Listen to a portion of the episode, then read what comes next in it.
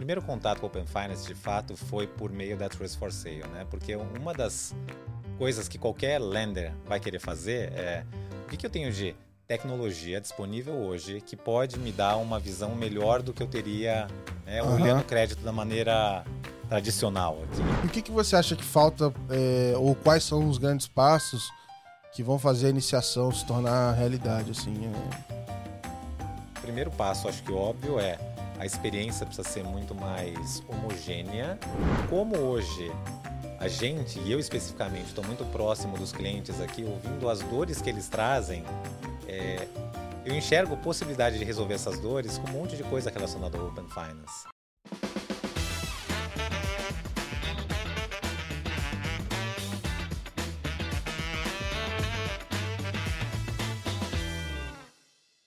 Fala pessoal, sejam muito bem-vindos aqui. Mais um episódio da Let's Open Podcast, seu podcast favorito para falar do mundo de dados abertos, de conexão de dados, etc. É, open Finance, Open Banking, Insurance.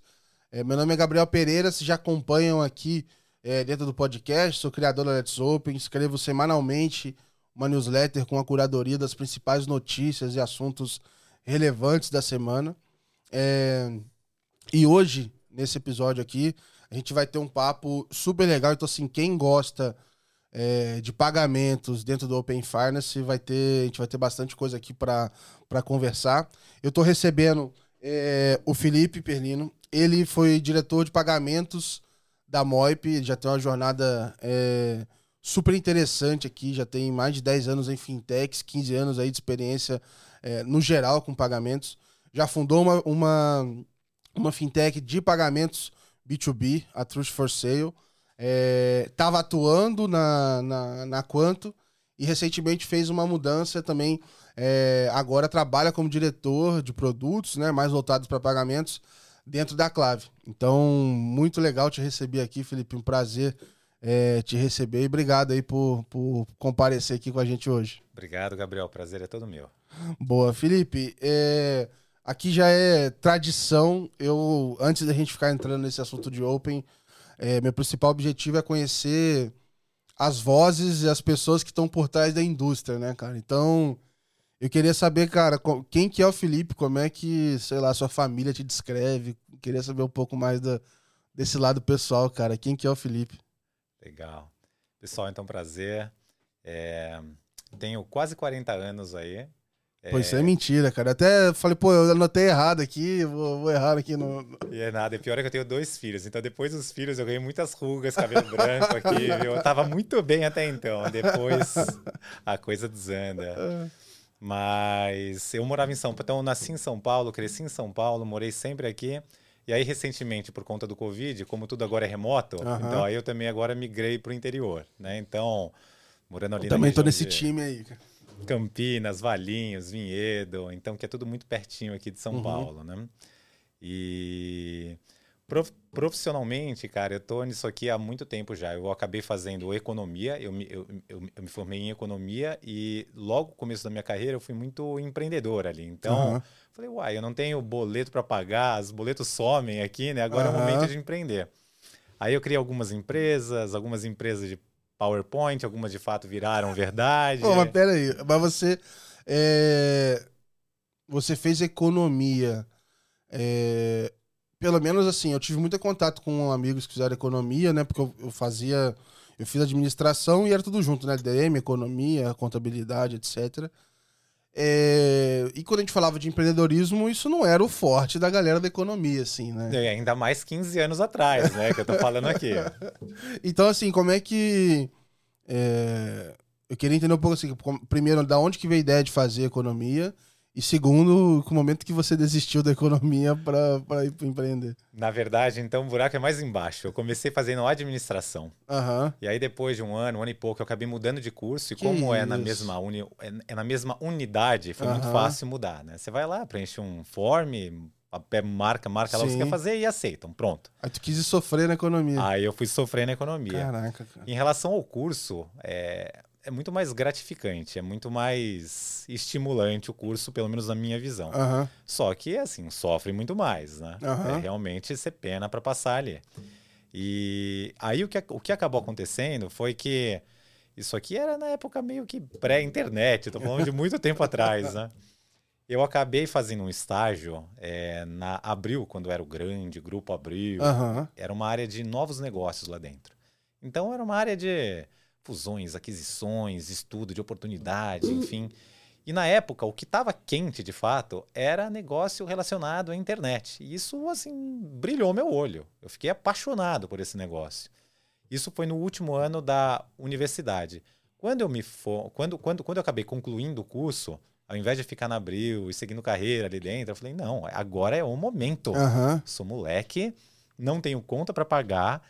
É, você sempre acha que consegue fazer muito mais do que você de fato consegue, então Sim. é agora, vou sair di- disso aqui e me dedicar a empreender. E aí criei cinco empresas, né? Caraca. Um monte de ideia, vertical disso, daquilo, daquilo outro, enfim. Teve alguma mais É, diferente aí? é, então, a ideia contar? era, ah, dado que a gente sabe que isso aqui é um negócio de risco, eu vou tentar jogar para todo lado que alguma coisa pega. né? Aham. Você só não sabe que você precisa de muito know-how e dedicação para cada uma dessas coisas pegarem. né?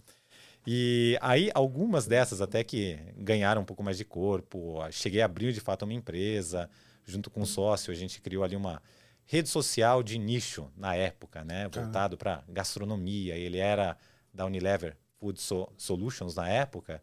Então, ah, tem aqui um insight, etc. E foi, né? A gente colocou o produto para rodar, enfim. Só que como a gente estava muito no começo da carreira, falta muita maturidade, falta muita Aham. bagagem. Né? Então, por mais que o negócio de fato tivesse acontecido, é, do ponto de vista de engajamento, o produto foi criado, a, a gente conseguiu ter usuário rodando, produzindo conteúdo de maneira orgânica, etc, etc. Mas assim, faltou a parte da monetização em escala, né? Ah, mas justamente é... é essa iniciativa que vai te dar a bagagem para você, né? A bagagem tem que vir de algum lugar, né? Não tem outra forma de, de adquirir sem ser fazendo, né? É isso, é isso. E aí, assim, depois de, acho que movendo um pouco mais para frente aqui, né? É, por conta da monetização não ter vindo, aí frequentemente eu tinha que ir para o mercado trabalhar para ganhar algum dinheiro, mais experiência, etc. Só que tão logo eu podia, eu voltava para cá e tentava Aham. me tentava focar mais ali nas, nas próprias empresas, né?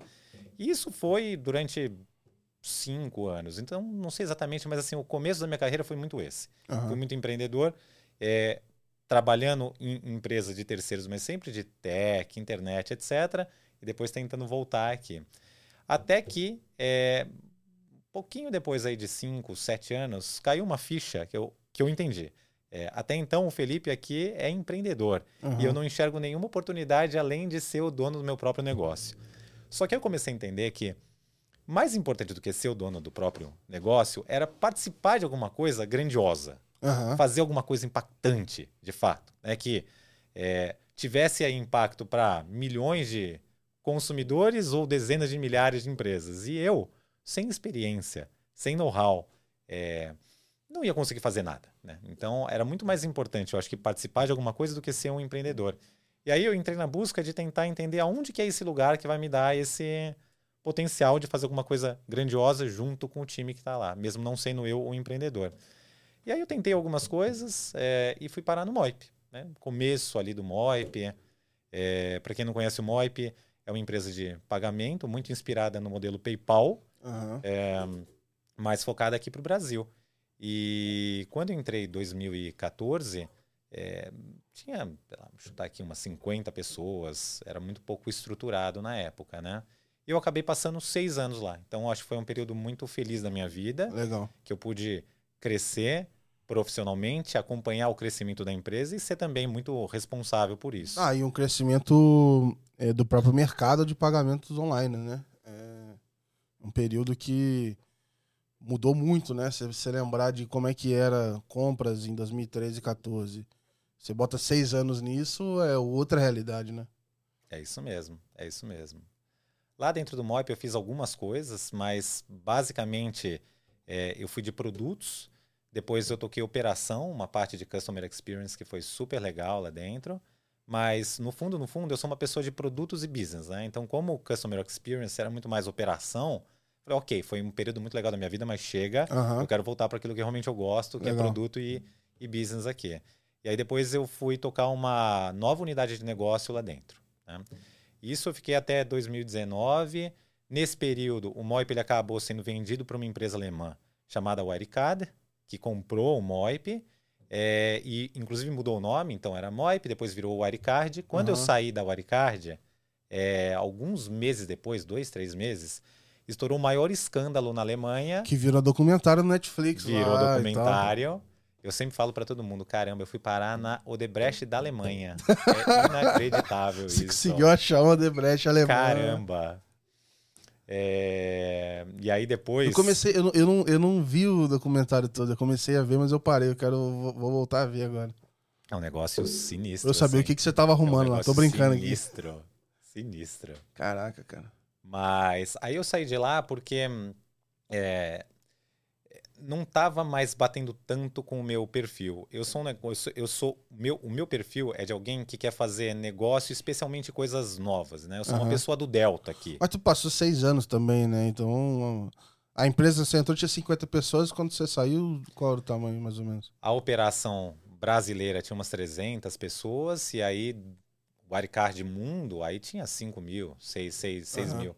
Só que aí o que aconteceu na época foi que a Waricard ela entrou numa, numa pegada de consolidação. Ela comprou o Moip aqui no Brasil e mais várias empresas no mundo e aí tinha muito overlap entre a operação. Sim. Então entrou numa pegada aqui de, ok, vamos otimizar tudo que existe. Então em vez de ter um time trabalhando no Brasil em determinada feature, outro time na Índia, outro time ia colar na Alemanha, etc, etc, vamos fazer um core único e aí o Brasil trabalha para feature A, Índia trabalha para feature B. O que É. faz todo sentido do ponto de vista global, mas para mim não faz nenhum sentido, porque É, às vezes tem o, o- Ainda mais quando a gente fala de pagamentos, tem muita coisa que é local, né? É, Não sei se. Deve ter os desafios, né? De conseguir adaptar esse produto para várias regiões. Né? E eu, como sempre fui uma pessoa muito de novos negócios, está sempre junto com o cliente tentando é, entender qual é a demanda e propor coisas novas. Então, necessariamente, não é um produto de prateleira. Você Aham. precisa customizar e precisa de uma força de produto e tech local. E é isso que a gente não tinha na época. Então, por isso que para mim não fazia mais sentido ficar lá dentro. Aí eu acabei saindo no finalzinho do ano é, e aí fui empreender. Pronto, criei a Trust for Sale. Passei Aham. dois anos quase Mas peraí, isso nessa aí jo- foi. jornada. Em que época? 19? Foi na virada de 19 para 20. Então comecei 20 empreendendo. Nossa, aí ficou maneiro, né? Veio pandemia e. E ainda mais que era focado, era um business de crédito B2B para pequeno negócio. preci- todo e aí veio o precisando, lockdown. né? Pois é, Deus. mas aí veio o lo- lockdown, pequeno negócio não pode abrir. Meu Deus. Chegou naquele, naquele momento Caraca. que você não sabe que, assim, será que eu sou burro ou resiliente? não sei, né? Cara, eu conversei com algumas pessoas que fizeram loucura nesse período aí. Se não me engano, o Marcelão também, ele foi empreender mais ou menos nesse mesmo período. Marcelão do iniciador. Exato. E, e, cara, caraca, como- é- e aí? Chega em casa, você já tava com os dois filhos? Com... Já tava com os dois filhos. E aí, como é que Não, é é? gozado que assim, é, depois de dois filhos, e aí conta pra pagar, escola que não acaba, etc, etc. Fala, não, olha, eu já, ainda bem que eu já empreendi no passado, não vou mais fazer isso porque eu preciso de uma coisa mais estável. Aham. Só que assim, quem é empreendedor sabe. Um Eu ia pra cama, eu não conseguia dormir pensando nisso. Aham. Cara, não é possível. Vai que alguém faz esse Olha negócio. essa demanda que eu tô vendo daqui, dali, dali, dali, não tem. Cara, assim, chegou uma hora que falava, é isso, eu vou, eu vou, eu vou, eu vou empreender, pronto. E aí eu passei dois anos fazendo isso. Então, a Trust for Sale, o que que era? Era um Buy Now, Pay Later para B2B aqui, né? Então, é, normalmente as compras entre empresas aqui, então, fornecedor vai vender para um varejo da vida. Sim. Ele manda lá a nota fiscal, manda os produtos e vai mandar um boleto para 30, 60, 90 dias. É o que Sim. a gente chama de venda faturada aqui, né? Só que o risco de crédito é todo do fornecedor nesse caso. Sim, sim. E ele analisa crédito como se analisava dois mil anos atrás. É, primeiro eu vou te dar, você vai pagar na hora, depois você começa a pagar com cinco dias. E aí, se eu ganhar confiança, eu te dou um pouquinho mais. As três primeiras compras você paga à vista, depois na sua quarta você já começa a pagar. Então, assim, não tem muita ciência por trás. É Sim, um negócio sim. muito imaturo. Então, a visão na época é aplicando tecnologia aqui, a gente consegue melhorar muito a vida de quem compra e de quem vende, mas especialmente de Aham. quem vende aqui. Legal. Eu trabalhei numa fintech justamente atacando isso no mesmo período, que é a Tino. Que é, Trupei. é isso, que era época. Tropei e virou Tino agora, na mesma. é, na mesma linha ali de modelo. É óbvio que a gente tinha uma questão lá de usar é, os recebíveis do cartão de crédito como garantia. É óbvio o modelo já pivotou algumas coisas, mas o foco ainda é, é, crédito para PMEs ali e tal. É, e, e tá indo, assim. É óbvio que não é um negócio simples de fazer, crédito, ainda mais no momento que a gente tá. Mesmo. Até hoje tem um monte de sequelas ali da pandemia, o mercado e tal. Então. É, é difícil, mas nasceu mais ou menos nesse período aí também. Acho que ela tem. Quando eu fui pra lá. Quando é que eu? Final de 21, eu acho. Já tô me perdendo nas datas aqui. Ainda mais no período de pandemia que virou tudo uma coisa só. Mas eu fui pra lá no final de 21, ela já devia ter. Acho que ela começou no, em 21. Em algum momento de 21 ali. É, e estão fazendo, a galera tá, tá, tá lá quebrando a cabeça. eles Receberam um, um Series A legal pra poder segurar a onda lá e, e- e seguir. É, tá andando, cara, tá andando. E tem mais gente fazendo, né? Então, assim, é uma demanda, ponto. Não tem muita discussão, né? Sem dúvida alguma. Acredito muito ainda nesse modelo, especialmente nessa dor. Acho que daqui a algum tempo, se essas empresas tiverem sucesso, a vida de quem vende e quem compra no B2B vai ser muito melhor. Sim, cara, sim. Você pensa assim, no caso lá, a gente falava muito de, sei lá, um exemplo de fornecedor de tinta, de material de construção, etc. É a mesma lógica que você falou. O cara faz a avaliação de crédito dentro de casa, às vezes ele avalia a bem, às vezes mal, ele olha algumas coisas que a gente não entende, mas que também tem. Pô, o cara tá, ele tem um negócio que tá lá há 100 anos vendendo tinta. Então o cara tem uma noção também de indicadores que talvez a gente nem saiba que existam, de, né? Ah, isso aqui é uma red flag, isso aqui o cara tá. é, o cara vai dar calote, isso aqui é golpe, né? Coisas que a gente no, no modelo de crédito geralmente talvez a gente nem veja, né? É, Só que se você adiciona inteligência e métodos que já estão provados em concessão de crédito, você consegue melhorar muito isso. Então é um mercado muito legal mesmo, assim, cara. E eu, eu sinto que no Brasil, e aí até no próprio Open Finance também, o PJ tá sempre para trás. Então, acho que tem muita oportunidade em dar mais atenção para esse segmento, cara. Sem dúvida alguma. E nesse momento, você já tinha Open Finance na tua vida? Já, já tinha ouvido falar? É, porque tá chegando, né? Você tá, já estamos em 2020 aí na tua história, 2019. É, como é que andava isso, assim? O primeiro contato com o Open Finance, de fato, foi por meio da Trust for Sale, né? Porque uma das coisas que qualquer lender vai querer fazer é o que, que eu tenho de tecnologia disponível hoje que pode me dar uma visão melhor do que eu teria né, Aham. olhando o crédito da maneira tradicional aqui. E o Open Finance estava começando a sair do papel. Aham. Mesmo antes do Open Finance, a gente tinha o Open Finance não é, re- regulado aqui. Sim, né? sim. Então, a ideia era essa: o que, que eu tenho de tecnologia para poder avaliar e conceder melhor crédito, e aí apareceu já o Open Finance aqui. Então você já estava no lado do usuário que, que Do precisa... usuário, não, do cliente aqui. Isso, o caso, cliente. ó. Você precisava da, da-. Isso, você precisava disso para melhorar teu negócio. Exato. Então você já, já, já começou a história pelo lado bom, já sentindo a dor já, né? Inclusive, depois desse negócio, assim, eu respeito muito qualquer lender, porque o negócio difícil que é dar crédito. né? cara. O negócio difícil. Porra, você, imagina, cara, você botar 5 mil na mão da pessoa, 15, 20, 50, fala, vai e cruzar o dedo. Fala, tomara que volte. Se não voltar. É, e o que eu brinco é assim, olha, qualquer outro negócio que você vai montar, ah, eu vou montar uma empresa de SaaS aqui. Você fez, pô, muita cagada, deu tudo muito errado, você perdeu o dinheiro que você investiu. Agora, se você vai mexer com crédito, você perdeu o seu dinheiro, o dinheiro de terceiros, vai ficar devendo até o seu tataraneto. Exato. É um negócio muito complexo. Muito complexo. E como é que foram as primeiras percepções, assim, como cliente, assim? Você chegou a usar... Em relação ao Open Finance. É, é, você chegou a usar lá, como é que foi? Como o nosso, acho que é um ótimo ponto esse, como o nosso público aqui era B2B, na época a gente falou com todos os as plataformas de Open Finance, etc. E ninguém estava, de fato, pronto para o B2B. Uhum. Né? Se a gente olha hoje, não estão, então imagina sim, na época. Sim, sim. É, então, assim, não dava para a gente, de fato, usar e tirar valor disso na época. E aí, é... muita gente acaba indo por um caminho, assim, até de ir pro lado do contador, assim, pô, vou tentar pegar é, o certificado digital desse cara, que aí eu puxo essas informações daqui, dali, para tentar é, é, me imbuir ali de informação e tal. Existem outras saídas da PJ também, né? Eu acho que isso é um lado importante, que eu acho que a PJ ela tem problemas, até saiu um relatório.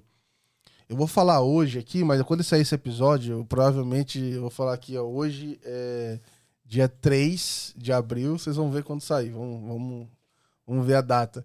Mas é, saiu um relatório do Reino Unido falando que está aumentando muito o uso de Open Finance por PJs, é, pela parte de dados, porque melhora muito a decisão financeira do cara, como é que ele olha é, é, todas as contas, etc. Porque é uma dor dele, cara. Aquilo gera benefício imediato. Assim. Ele melhora o financeiro, melhora o processo, ele consegue gastar mais tempo em decisão e não em baixando arquivos de bancos diferentes, etc. Mas está aumentando muito esse uso em PJ e o pagamento também. É outra coisa que, que aumentou meio que. Até uma certa surpresa, assim. Não, não achei que ia aumentar tanto de um, de um relatório para o outro. Mas aumentou, aumentou bem.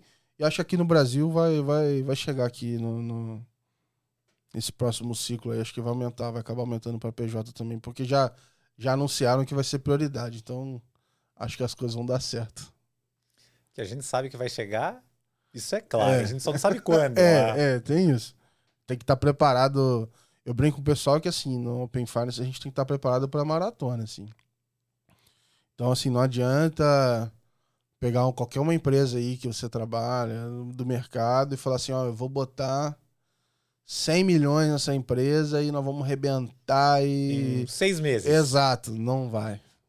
É um negócio que você não movimenta o mercado inteiro em seis meses. Não é assim que funciona. Então, é, acho que é, é engraçado, até eu acho curioso, assim, para quem trabalha em VCs e outros, outros é, investidores, etc., acho que tem que ter uma cabeça um pouco diferente, assim. Que é como é que você sempre faz progresso mas sem ir demais, dosando energia, porque ainda não é a hora de dar o tiro, o tiro da reta final. A corrida é longa ainda, né, cara? É bem longa. Me conta um pouquinho mais, assim, é, é, desse teu contato com o Pay Finance e como é que foi até você migrar é, para trabalhar 100% com isso, assim. Como é que foi esse, é, esse período? Maravilha. Então, enquanto eu ainda estava na Trust for Sale, uh, tive então o primeiro contato enquanto cliente, consumindo as informações ou o produto de Open Finance enquanto cliente. E uma vez que a gente decidiu encerrar a empresa, eu fiquei nisso quase dois anos. Né? Então, quando a gente decidiu encerrar a empresa, falei, ok, preciso então voltar para o mercado. É, e para onde eu vou? Eu sou uma pessoa de fintech, então, ok, eu vou olhar qualquer coisa dentro de fintech, mas não qualquer coisa. É, eu conheço bastante de payments, trabalhei com isso a vida inteira, B2C, B2B, um pouco de lending agora também com a experiência da Trust for Sale, mas o que, que eu não conheço ainda que pode ser muito relevante? Hum, tem duas coisas aqui que eu sinto que eu tenho pouca experiência relativa. Open Finance, na época era Open Banking ainda, uhum. ou então qualquer coisa relacionada a cripto. Uhum. Eu sei que o mundo de amanhã eu tenho certeza que vai ser diferente do mundo de hoje por conta dessas duas coisas. E são áreas que eu conheço relativamente pouco. Então, deixa eu achar alguma coisa dentro dessas áreas específicas aqui. Legal. E foi aí que eu comecei a olhar para o mercado tal, e acabei indo parar na Quanto. A Quanto, na época, me pareceu uma empresa super interessante, porque foi uma das precursoras do Open Banking aqui sim, no Brasil. Sim. Era investida por grandes bancos, sim. por grandes fundos de venture capital. Estão falando de, de Open Banking na época, nem era moda, né? Eles eu até brinquei quando entrevistei um pessoal de aula, falei assim, pô, como é que era. É...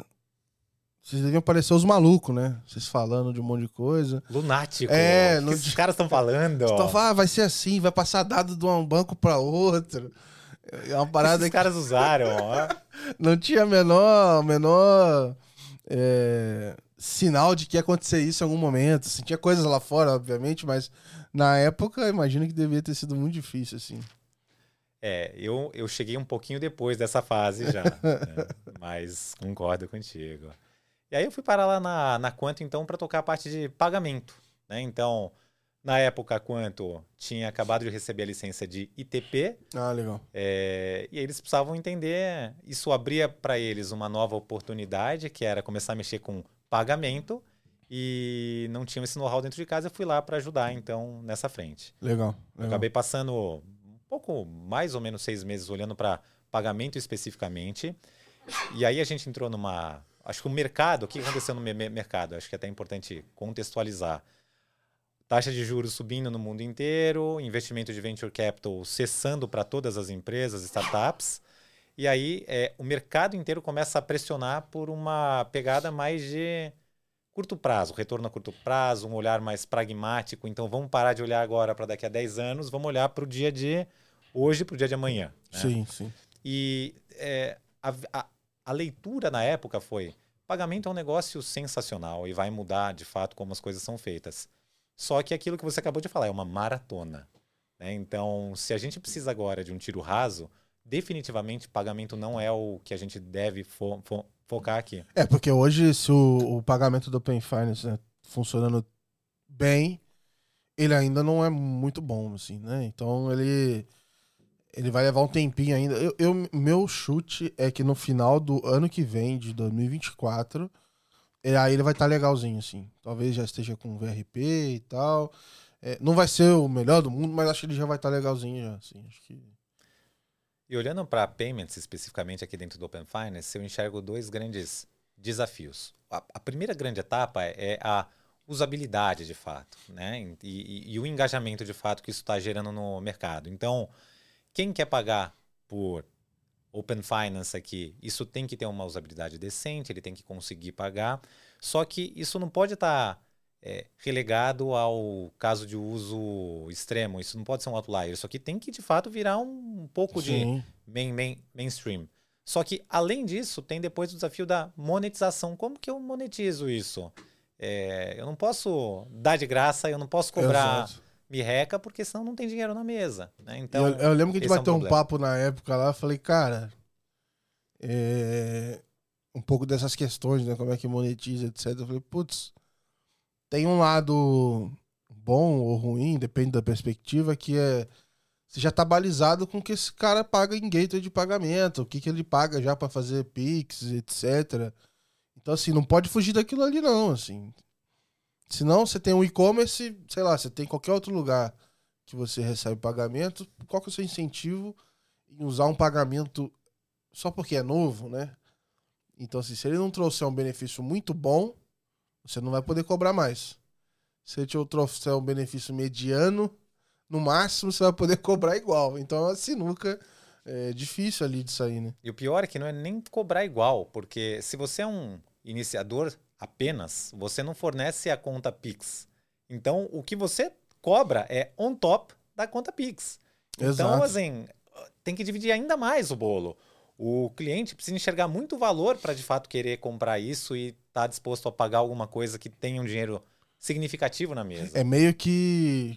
Eu acho que uma premissa boa é assim: olha, você perde. Assim, o Pix é melhor do que boleto. Beleza, premissa 1. O copia e cola perde muita gente, sei lá, 50%. Beleza. Através do Open Finance você vai perder 10. Você tem um ganho de. Aí você pode pensar em valor aqui, alguma coisa assim. Se for por essa via, eu acho. Se for pela via do quanto é cobrado no Pix, o valor do. Ah, o boleto cobra 30 centavos. Aí eu acho que aí não, não, não vai dar negócio. Mas se tiver algum benefício forte de conversão, de não perder o usuário, aumentar o, o checkout, acho que aí pode ser que tenha, uma, tenha um caminho aí, cara. Mas é isso, é o pode ser. E a gente está longe disso ainda, é. porque a experiência não está homogênea. Exato. Então, aquela conversão a mais que você ia ganhar é muito teórico ainda. Sim, sim. Então, hoje tá, tá muito. Eu, eu, eu falo com a galera assim. Talvez hoje essa inovação financeira, etc., ela talvez ela venha de grandes instituições. Porque elas têm, da minha visão assim, em algum momento, caixa para fazer um laboratório. Então, assim, talvez, beleza, a fintech ali teve que priorizar. E aí ela vai priorizar, por exemplo, sei lá, dados, que no curto prazo a coisa vai fechar. Cara, o banco ele pode rodar uma iniciação de pagamentos. Eu falo assim, Banco do Brasil. Eles podem botar a iniciação de pagamentos no WhatsApp e ver o que acontece. Tipo assim, se vai pegar, se não vai. O Banco do Brasil não depende daquela ação específica para bater a meta deles do final do ano, entendeu? Então eu, eu sinto que o aprendizado com o cliente, esse tipo de coisa, eles devem acontecer um pouco relacionado dessa, dessa ação de grandes instituições que tem caixa para conseguir testar e aprender, porque igual você falou, eu sei que o futuro vai ser modificado por essas ações. Quando vai ser? Não sei. Então eu, como grande instituição, quero aprender sobre isso. Que quando chegar a hora, eu vou estar à frente de que alguém que talvez não teve oportunidade de aprender com o cliente, de fazer esses testes. É, então, acho que tem esse viés também de grandes instituições aí serem os laboratórios para ajudar nessa inovação, cara. E só para deixar a coisa mais complicada ainda para o lado do provedor da iniciação, é, a gente sabe de oferta de grandes bancos aqui que estão dando a iniciação de graça para a arrecadação acontecer dentro da conta Pix dela. Então, quando a gente pega um iniciador puro, Porra, como que você vai competir com esse cara? Não vai. Uhum. Porque ele precisa ter uma conta Pix. Mas aí quem fornece a conta Pix já dá a iniciação de graça. É, eu acho que o iniciador puro, ele é uma figura... É... Como é que eu posso dizer? ele, ela pode ser estranha se ele for só iniciador. Porque eu acho que ele não tem lugar nenhum no mundo, assim. Porque o que tem lá fora é o TPP, né? Que é o Third Party Provider. Ele consegue iniciar pagamentos em nome dos outros e consegue agregar dados. Aí ele tem um serviço mais completo, né? Então ele não só inicia, ele também tem a parte dos dados. Então tem essa figura lá fora e aí você vê lá essas entidades lá, sei lá, Truleia, você vê outros caras assim, que conseguem gerar uma série de serviços para várias pessoas, meio que baseado nisso. Então eu é, acho que se você fizer um serviço baseado só em oferecer iniciação de pagamentos para os outros como é, o seu fim, beleza, a quanto estava oferecendo dados e iniciação, né? Então, assim, é, os outros players no Brasil estão todos seguindo mais ou menos esse, esse, esse modelo. Só a iniciação, eu acho loucura, assim. Tudo bem que no nosso caso a gente tem um iniciador, lá do Marcelo, por exemplo. Mas é outra ideia, né? O negócio deles é o serviço para quem vai fazer iniciação de pagamentos, etc. Não, não é que eles vão. É... Não sei se tô, tô, antecipando alguma coisa aí, Marcelo. Eu não sei de nada, mas se algum momento eles vão virar só iniciador. Mas eu acho que até aqui no Brasil vai chegar no momento que a figura do TPP vai nascer. E eu acho que essa figura ela tem interesse. É, e ela vai ser importante a partir do momento que ela puder também pegar dados. Se ela só fizer a iniciação, acho que ela não vai se sustentar, assim. Não vai mesmo. Pelo menos não no curto prazo, né? Porque é. no longo prazo, com VRP, aí o jogo, de certa maneira, muda. Mas sim, sim. até chegar lá, e o fôlego? Quem, o que paga as contas até lá? É isso. É, é a história lá que você falou, né? Tipo assim, putz, eu posso pensar no longo prazo desde que eu tenha alguma coisa hoje que pague o, o salário, velho. Porque investimento não vai vir investimento forte agora. Ou se o investidor tiver a paciência de esperar, que não é o caso atual. Exato. Então, não. a gente tem que ter uma cabeça muito mais pragmática. Tá escassez aí, investidor paciente agora. Estão preferindo o que dá caixa e tal. Mas assim, como é que foi, por exemplo, beleza, você queria ver algo novo, é, que ia mudar o mercado, etc. Como é que foi trazer a sua bagagem de pagamentos e chegar no Open Finance? Como é que foi esse, esse começo, né? A quanto já tinha virado ITP? É, como é que foram, sei lá, os seus suas primeiras impressões assim de, de encarar esse desafio? A ideia inicial foi, ok, existe pagamentos por meio do Open Finance, que é uma modalidade nova e diferente daquilo que existe que eu conheço, então vamos aprender. Né? Então, pega benchmark de fora, quais são os possíveis cases, lista as, as hipóteses todas, vamos lá falar com o cliente, falar com o mercado. Você percebe que muitas dessas coisas são um beco sem saída, então não, não pode parar, volta, volta, uhum. volta. E até que depois de alguns meses a gente chegou nessa conclusão que é muito legal, isso vai mudar o mundo, só que vai mudar o mundo sei lá eu quando, e até lá a gente não vai mais estar aqui. Então vamos focar em alguma outra coisa que seja mais pragmática, que possa dar esse retorno no curto prazo. Então foi, foi, foi nesse momento que a gente, enquanto quanto, abandonou um pouco, tirou um pouco o pé do acelerador é, de payments e começou a olhar para as outras coisas aqui. Então, dados, insights, etc, etc. Sabe o que é curioso? É, quando eu conversei com o pessoal da True cheguei até lá no escritório deles, lá em Londres. O playbook deles que eu, que eu senti assim é que eles começam nos países onde pagamentos dá para se consolidar. Por quê? O pagamento lá, ele, ele chegou nesse estágio de, de ser melhor, né? Em ser uma, alternativa, uma boa alternativa. E ele é um valor é, relativamente recorrente. Então, o que, que ele conseguia fazer? Olha, eu tenho um benefício claro e imediato, que é um pagamento superior ao que tem hoje. Então ele vai lá e vai, por exemplo, ele procura algumas indústrias verticais que ele vai ter vantagem. Então, por exemplo, ah, indústria de jogos, de gaming, gambling lá, que eles ah, vou para jogo casa de aposta, essas coisas online. Pô, ao invés do cara fazer o top-up via qualquer outro tipo de pagamento, aqui no Brasil tudo bem, tem um Pix e tal. Mas lá não é bem assim. Aí ele vai lá e faz essa, essa forma dele fazer sem sair do aplicativo, faz a iniciação de pagamento lá e, e aí funciona. E aí ele começa a ganhar um FII em cima daquilo ali. Ele vai fazendo em várias é, para investimento também, top-up em carteira de investimento. Aí ele consegue se pagar. E aí ele vai vender o produto de dados. Porque o produto de dados também tem um outro desafio, que é o teu cliente precisa estar preparado, ou sei lá, você ajudar, ou ele fazer por conta própria. Ele tem que tirar o valor daquele dado na ponta final também, né? Porque você só encher ele de dado e. para o cliente encostar que ele não fazer nada e desistir de fazer também é, é relativamente é, comum, pode ser comum acontecer, né? É, então, o playbook lá tá tava sendo ir por pagamentos.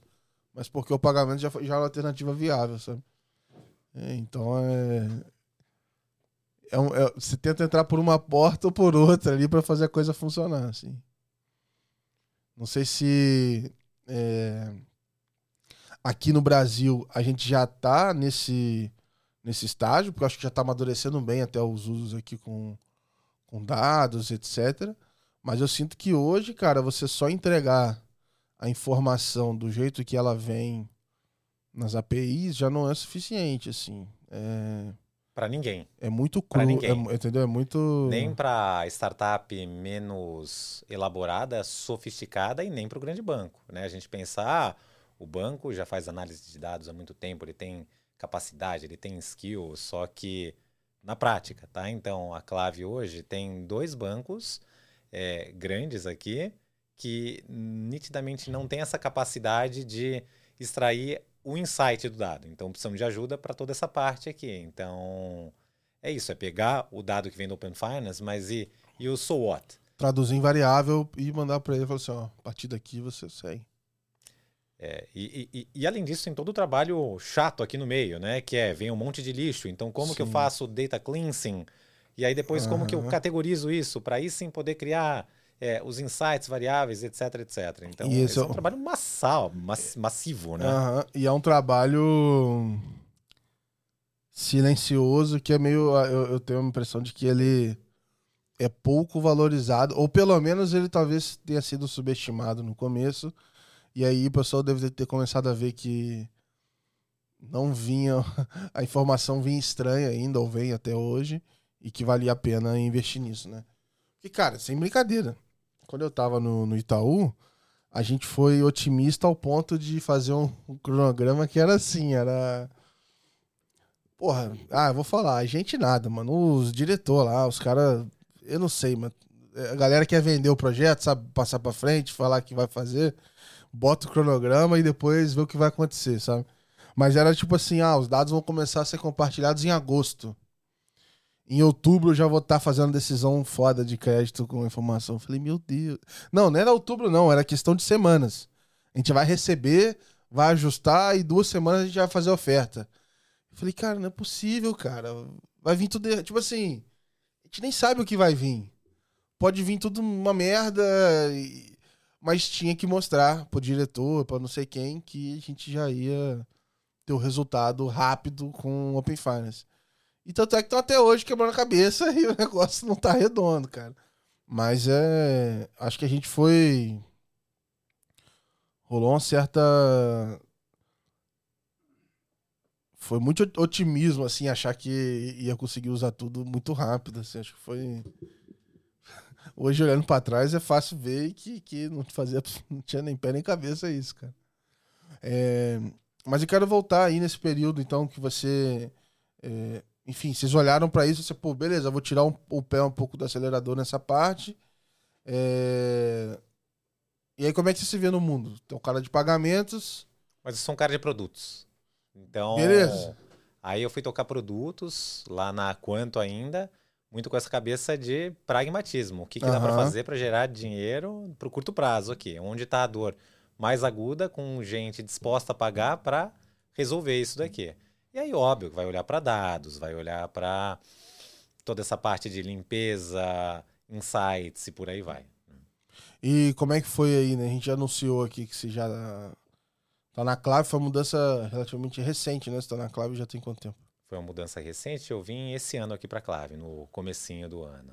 É, e como é que foi um pouco dessa é, transição? Acho que é, a gente está tendo uma geração agora de dança das cadeiras aqui no mundo do Open, já está já tá tendo tempo suficiente para ter é, essas alterações e tudo mais.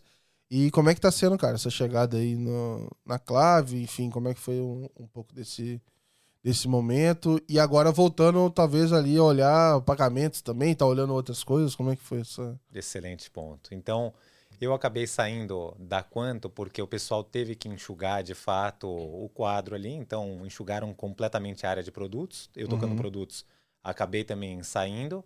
É...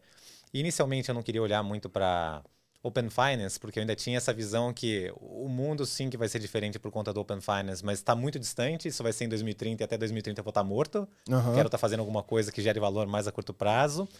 Mas quando eu tive contato com a Clave, é, eu realmente achei que podia ter alguma coisa distinta aqui. Porque olhando para a clave, então, primeiro ponto, eu nunca faria uma mudança para um concorrente se não fosse por uma situação dessa. Né? Uhum. Então, é, eu, pai de família, preciso pagar os boletos aqui Pô, que não, não somem. Não tem conversa, não. Cara. Não tem conversa. Pô, né? Beleza, pode Gosto pra caramba de, de todo mundo, mas, cara. Apreço, respeito, é, mas o boleto não sobe. É, peraí, ah. pô. Avisa lá, Mastercard, avisa lá pra segurar a onda aqui. Manda uma mensagem pro banco. Mas tá certo, enfim. E na clave, o que, que eu achei que podia ser? Quais são os elementos que eu vi que eu falei, olha, essa empresa eu acho que pode ser diferente e pode de fato acelerar a adoção do Open Finance? Uh, primeiro que tem grandes empresas aqui que são clientes, que são inclusive investidoras. Então, o pessoal fez um trabalho tão bom enquanto fornecedor que o pessoal de fato decidiu investir na própria clave. Então, a gente está uhum. falando de uma Vivo. Né? Então, putz, a gente quer acelerar a adoção de Open Finance, tem que pegar uma utility dessa e de fato levar isso para a base, que é o próprio usuário vai começar a se acostumar com isso. Né? Então, você tem uma Vivo. É, olhando com muito bons olhos aqui qualquer coisa que o Open Finance possa, possa, possa trazer. Aí tem um BV, que também cliente que investe também na clave. Tem a Renner, baita varejo, também de braços abertos aqui. Então, peraí, esse pessoal tem aqui uma base de clientes que tem um olhar diferenciado para as coisas que a Clave tem e está sedento por Open Finance. Então, a Clave é o parceiro dessa turma para trazer inovação de Open Finance. Uhum. E do outro lado, tem um time técnico que é, para mim é um outlier que eu nunca vi antes na minha vida. O pessoal tem um nível técnico absurdamente surreal e o nível de comprometimento também muito muito acima da média. O time técnico da Clave fica na China é, e assim é formado por ex-Alibabas, WeChat Pays, etc. O pessoal que está acostumado com um nível Legal. absolutamente distinto. Então eu vi nessas duas coisas aqui a possibilidade de realmente acelerar a curva de adoção do Open Finance. E aí acabei vindo aqui para a Clave. Então, no começo do ano, eu vim tocar especificamente a parte de pagamentos, que também a Clave ia iniciar payments. Vários desses clientes vinham pedindo aqui é, alguma coisa relacionada a payments.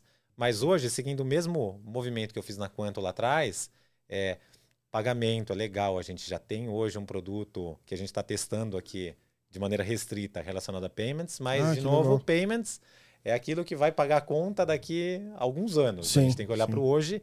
E hoje tem a ver com outras coisas. Tem a ver com dados, tem a ver com insights, analytics e por aí vai. Né? Então hoje legal. também estou olhando para essas outras coisas. E hoje, assim, eu tenho, eu, eu tenho um olhar muito otimista para o Open Finance, porque a gente tem a, aqui dentro, acho que a combinação do que precisa para de fato fazer isso acontecer e, e ser acelerado, que é vários clientes importantes demandando soluções e mais do que isso, trazendo problemas reais que a gente vê que podem ser solucionados por meio do Open Finance. E do outro lado, uma capacidade técnica de entrega surreal. E aqui é óbvio que, assim, como toda coisa nova, tem muito acerto e erro aqui. Ah, você pode olhar a experiência de fora, óbvio que pode olhar a experiência de fora. Só que quando a gente tropicaliza, é, não, não, é a mesma não dá coisa. trazer. E de repente a dor que dói lá é diferente da dor que dói aqui. Sim. Então, a, a, aqui eu acho que o relevante de fato é ter essa interação muito rápida com o cliente, mas a interação também dentro de casa muito rápida, com uma capacidade de colocar produto no mercado e realmente testar para ver se isso para de pé ou não para. Porque muitas vezes a gente vai, não, isso não para de pé, pivota, muda, muda mais um pouco, até que de fato a gente pode encontrar alguma coisa que encaixe e aí sim tem adoção pelo cliente e isso seja carregado até o usuário de fato. E quando a gente é, tem um produto desse que é aderido por uma base grande de usuários, aí sim a gente está falando da adoção de fato do Open Finance. Então, eu enxergo hoje na Clave uma chance muito forte da gente conseguir é, é, acelerar essa adoção do Open Finance aqui no Brasil. Legal. Dessa maneira. Legal. É, e recentemente também vocês é, lançaram vários produtos aí, né? Então é, teve a questão do, do score só com dados de Open Finance, é um dashboard que, que saiu agora e tudo mais. É, queria que você pudesse contar um pouco de, de algum desses produtos aí, como é que está sendo e tal, porque é, eu já já falei isso aqui em outros episódios e tal, eu já testei várias plataformas que na época que eu estava é, trabalhando lá na, na Tino, né, que era a Tropei, é, e a gente estava nessa de puxar dados para PJ, etc. E aí eu acabei testando também de todo mundo e acaba fomos aí que, que a gente é, usou assim também. Então tinha muito disso, assim, de putz, ah, de receber o dado já, falar assim, ah, não, vou olhar, não vou olhar tudo, porque eu não tenho gente para olhar tudo, eu vou só pegar essa parte aqui e tal. E eu lembro que tinha sido bem positivo, assim, as impressões que eu tive. É, queria que você contasse um pouco aí da parte de produto, alguma, algumas novidades aí que vocês estão tendo, enfim, dividir um pouco aqui com, com o pessoal. Tem produto aqui para todo gosto. Né? Então, você é um grande banco, faz a tua própria coleta, mas não sabe o que fazer com o dado? Ok, então a gente tem um produto onde o banco manda o dado coletado para a clave, a gente vai então fazer a parte chata, o cleansing do dado, a categorização do dado e no mínimo isso a gente entrega é, para os times de dados do banco para eles de fato fazerem os insights. Mas a gente pode ir além, que aqui o insight saia daqui, então eu te entrego um book com mais de 500 va variáveis já prontas para você aplicar no teu modelo. Quer ir além? Ok, eu te entrego também o score de crédito baseado no Open Finance para você inserir no teu modelo. Legal. Agora, não, você precisa de fato da coleta, né? Hoje a gente só faz a coleta não regulada por meio dos scrapers. É... Então a gente faz todo esse processo também. Coleta o dado, cleanse do dado, categorização e te entrego isso ou variáveis, score, etc. Em breve, a gente está entrando também com um pedido aqui de licença de ITP no Banco Central. A gente vai poder também fazer Gostou a coleta aí, regulada. Hein, além então, da própria iniciação em si. Então, mas o ITP ele vai. Eu não sei o quanto isso é expectativa ou quanto isso já vai acontecer. Ele vai poder fazer a coleta? Isso é o que o mercado, de certa maneira, já está praticando. A, a gente tem parecer jurídico favorável. É sempre uma zona cinzenta aqui. Pode ou não pode.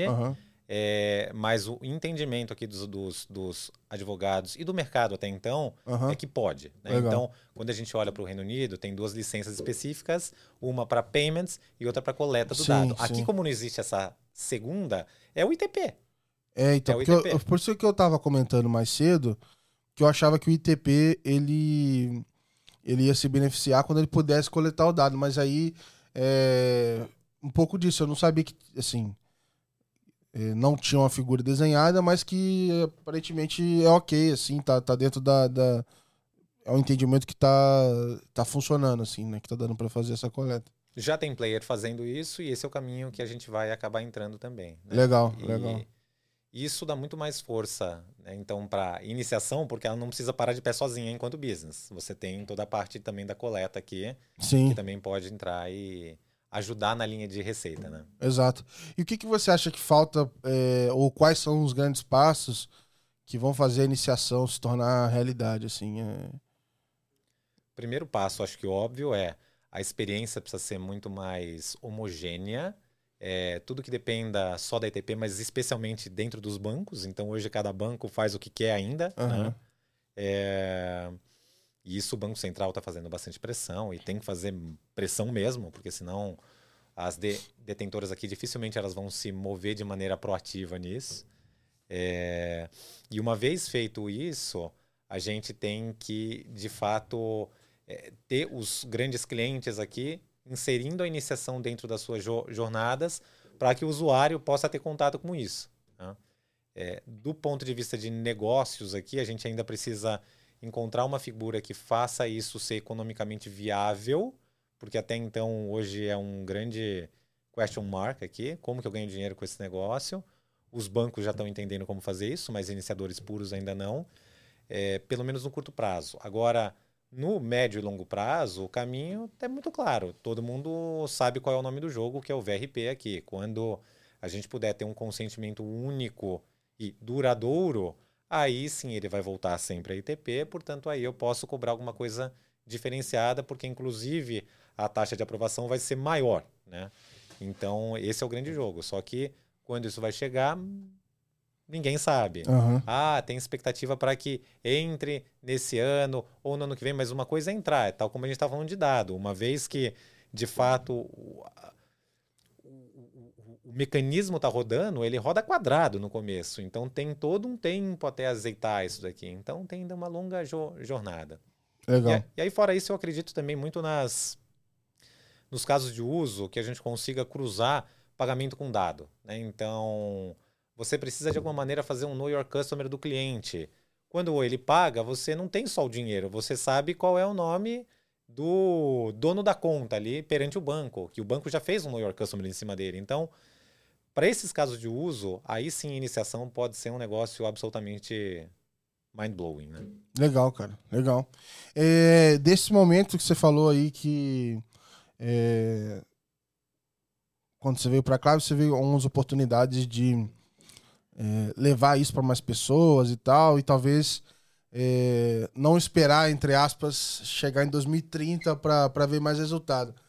É, teve algum outro momento que você se empolgou mais assim no Open Fire? O que que assim, se você olha pra trás, você lembra de algum momento que mais te deixou animado ou que, sei lá, alguma coisa que tava muito travada, vocês conseguiram contornar? Qual que é a sua lembrança assim que mais te empolgou assim do Open Finance até hoje? Eu tenho algumas lembranças, mas que não são lembranças, são vivências atuais. Aham. Então, como hoje a gente, e eu especificamente, estou muito próximo dos clientes aqui, ouvindo as dores que eles trazem, é, eu enxergo possibilidade de resolver essas dores com um monte de coisa relacionada ao Open Finance. E que não é ainda uma prática corrente. Então, assim, eu espero daqui a alguns pouquíssimos meses, um trimestre, dois, trazer no- novidades, falando, olha como a gente consegue resolver problemas reais do mercado aplicando o Open Finance. E aí, a minha expectativa é que isso é, os primeiros cases para acelerar ainda mais a adoção. né? Então, Aham. tem várias coisas aqui, várias coisas, relacionado a como que o banco pode incentivar a principalidade. Então, todo banco quer ser o banco principal do Aham. cliente. E aí, como que você pode fazer isso? Ou, enfim, várias outras coisas. Legal. E, e dentro disso, que que visão que você dá, assim, talvez, para uma pessoa que entrou ou tá para entrar em produtos agora para trabalhar com Open Finance, quer seguir essa carreira, tá em dúvida se eu acho que no produteiro tem muito isso, assim, pô, beleza, eu sou produteiro, mas será que eu tô no mercado certo? Não tô e tal. É, de repente, eu vou criar o melhor produto do mundo aqui, mas ninguém vai. Qual vai ser o uso disso aqui? É, que insight que você pode dar para quem tá nesse início de carreira, assim, e tá trabalhando com Open Finance dentro de produtos, assim? É, fique o mais próximo possível do cliente, porque o grande insight vai sair dali. O do grande insight não vai sair do benchmark que a gente olha para fora. Né? Então, os timings aqui são muito distintos. É, só, de, só estando dentro do cliente e, por outro lado, sabendo o que, que o Open Finance possibilita em termos de ferramenta, uhum. é que a gente vai conseguir cruzar A com B e criar, de fato, solução capaz de. É, atender aqueles, aqueles pro, problemas específicos. Então aqui tem que ter profundidade. Então conheça sim. muito bem do Open Finance, vai e conheça muito bem da dor do cliente. E aí sim tente cruzar A com B. E você fala dor do cliente, mas e como é que você faz quando o do cliente do cliente, assim, né? O usuário, então, Exato. É, porque às, às vezes o, o, no B2B você tem um, um pouco disso, né? Porque você tem que ajudar ele a entregar uma solução para o usuário final? É, como é que você balanceia um pouco?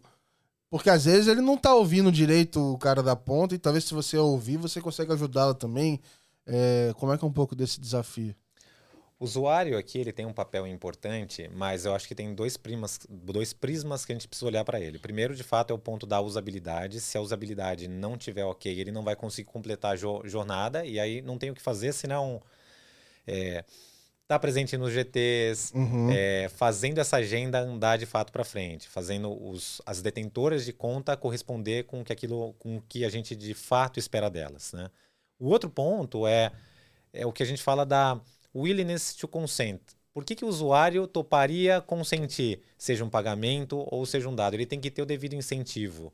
Então, isso tem que olhar para negócio para negócio, situação em situação e tentar entender, ajudando os clientes aqui, as empresas de fato, a colocar essa jornada no melhor momento possível e dando alguma coisa relevante em troca para o usuário. Né? Acho que esses são os dois principais pontos. Porque uma vez que você endereça esses dois principais pontos, aí é questão, de fato, de atingir uma massa crítica. Então, depois que uma massa crítica de usuários passou por esse processo, eles já conhecem, isso vai ficando cada vez mais mainstream. Então, ah, meu amigo já fez isso. Ele me contou no almoço de ontem. Ah, acho que eu vou fazer também. Uhum. Ou meu parente, o meu primo, etc, etc. Aí sim a gente ganha essa massa crítica que precisa. Eu queria, na, na verdade, assim, olhando mais para fora, talvez, olhando para pra... é óbvio que para fora tem outros são outras dores, são outros cenários, etc mas dá pra gente se inspirar de, algum, de alguma forma, pegar uma referência de A junta com B e etc. É, tem alguma referência, algum país, ecossistema, alguma coisa específica que você olha para fora e que você acha que é interessante, que vale a pena é, olhar com mais carinho, assim, para dividir com o pessoal também aqui? Não, aí sim. É... Sem dúvida alguma. Acho que tem Reino Unido, é... que a gente precisa olhar muito de perto, porque isso, de certa maneira, é, algumas coisas eles estão na nossa frente, então o que está acontecendo lá hoje é o que vai acontecer daqui a seis meses, um ano, dois anos. É, e a Índia também, por conta dessa questão de pagamentos aqui com é, pagamentos recorrentes. Né? Então, na Índia, a gente tem pagamentos recorrentes rolando em larga escala com, o, com o UPI, então lá a gente já vê uma adoção massiva disso. Uhum. Então imagina Brasil daqui a dois, três anos. É, assim, é a China. É a China, não, desculpa, é a Índia. Sim, aqui. Então sim. um negócio muito legal. E do outro lado, o Reino Unido, é, que também já está começando com VRP, mas até olhando mais do que isso, mesmo a parte de dados, etc. E aí, em termos de conceito, por exemplo, eu gosto muito do caso de uso de eu quero fazer o top-up, eu quero mandar dinheiro para minha corretora para poder investir. Ah, então faça por meio da iniciação, porque não só é um método muito mais é, barato e muito mais conveniente para o usuário, mas do lado da corretora em si, ela já pode pegar esse dado uhum. é, e usar para know your customer interno aqui. Então, sabendo quem é de fato o dono da conta que mandou os recursos para lá. E, então, assim, do ponto de vista de conceito, isso é muito legal. É a gente começar a ver pagamento se cruzando com um dado. Legal, legal. Boas, boas indicações aqui. E não vou fazer saia justa, mas para a gente finalizar em alto astral aqui, queria que você compartilhasse, é, dentro que você ficar à vontade, óbvio, alguma, alguma coisa que te deixou feliz, assim, alguma coisa interessante da sua vida pessoal dos últimos tempos, assim. Pô, já me falaram que. Já me falaram de pet, viagem com, com, com o pai que tinha tempo que não encontrava, tinha gente que voltou a tocar música, enfim. Queria saber de alguma coisa da tua vida pessoal legal que te deixou feliz e você topa aqui compartilhar com a gente. Cara, é ter de fato mudado para o interior.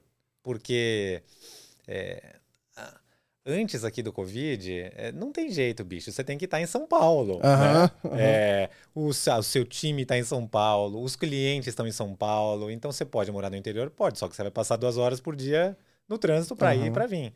E, e, e, pelo menos agora, depois do Covid, com tanto de coisa ruim que isso trouxe, mas assim, uma das coisas positivas é que agora o mundo é mais remoto. Sim. Então hoje é tranquilíssimo gerir uma equipe de maneira remota, interagir com seus pares e outras pessoas da empresa, enfim, e mesmo cliente, né? Então, antes era inadmissível vou fazer um call com um cliente. Como assim Sim. assim call? A não ser que o cara esteja nos Estados Unidos, uhum. né? Ou esteja em outro país. Mas hoje em dia você faz um call com as pessoas. Até porque se você for no cliente, vai as perder. pessoas não vão estar lá dentro. Exato, e vai Eles perder um puta tempo. É. Então, é, isso abriu uma porta gigantesca para quem quer ter uma vida mais fora aqui dos grandes centros, uhum. né? Então, respirar puro, ouvir barulho de né? passarinho, enfim, mas mesmo assim tá conectado com o que está sendo produzido é, em São Paulo e etc, né? É, então, isso era, sempre foi um sonho distante, uhum. improvável, impossível, mas agora é possível, né? então, maneiro. Finalmente eu mudei para o interior e estou muito feliz com isso. Claro, tem aqui... É, pontualmente tem que vir, uma vez por semana, mas Sim. uma vez por semana é super ok. Né? Uhum. E aí agenda todas as reuniões para esses dias e mata Porra. tudo de uma vez. Animal, e, e obrigado por ter vindo aqui para a gente gravar e tal. É um prazer. Obrigado mesmo pelo papo, Felipe. É... Te agradecer pela conversa, por é, contar a tua história aqui, enfim, dividir um pouco dos seus insights também com todo mundo que acompanhou. Tenho certeza que o pessoal curtiu pra caramba. Queria deixar o espaço aberto se quiser mandar um recado final, propaganda. Agora é de graça, fica à vontade. Então, obrigado aí pela sua participação. Obrigado você, Gabriel. É, como vocês viram aqui, acho que eu sou um entusiasta aqui do Open Finance, né? E eu acho que dá para a gente provar valor muito antes de 2030 que a gente estava falando. É... E é inacreditável a possibilidade que a gente tem de aplicação do Open Finance para resolução de problemas reais aqui. Então, se você é... tem algum, alguma grande dor aqui é... que eventualmente poderia ser resolvida pelo Open Finance ou quer explorar essa avenida, é, eu teria um maior prazer em bater papo contigo aqui e tentar explorar essas avenidas. Uhum. Né? Então, será que de fato o Open Finance poderia ser usado para isso? Vou deixar o meu contato aqui. Sim, eu deixo Por favor, manda link, uma mensagem, a gente bate um papo. Vai ser um prazer. Até porque eu gosto de fazer isso. Boa, boa. Ah, eu também, assim, eu fiz o podcast porque eu também já estava conversando com muita gente no paralelo. Falei, não, peraí, que agora eu vou, vou, vou organizar aqui a casa, vou fazer. É, e é muito bom. Eu acho que, enfim, você sempre tem a ganhar. Eu sempre estou aberto aí a cafés também. Pessoal, obrigado aí por acompanharem. É, esse podcast não é de graça. Então, como é que você paga por ele? Você entra no YouTube e você se inscreve no canal. Muito simples. Você entra no Spotify, sei lá, dá o favorito, compartilha no, no, no WhatsApp. É a forma que você tem de, de ajudar aqui também. Então, obrigado mais uma vez por acompanhar e a gente vê vocês no próximo episódio. Grande abraço.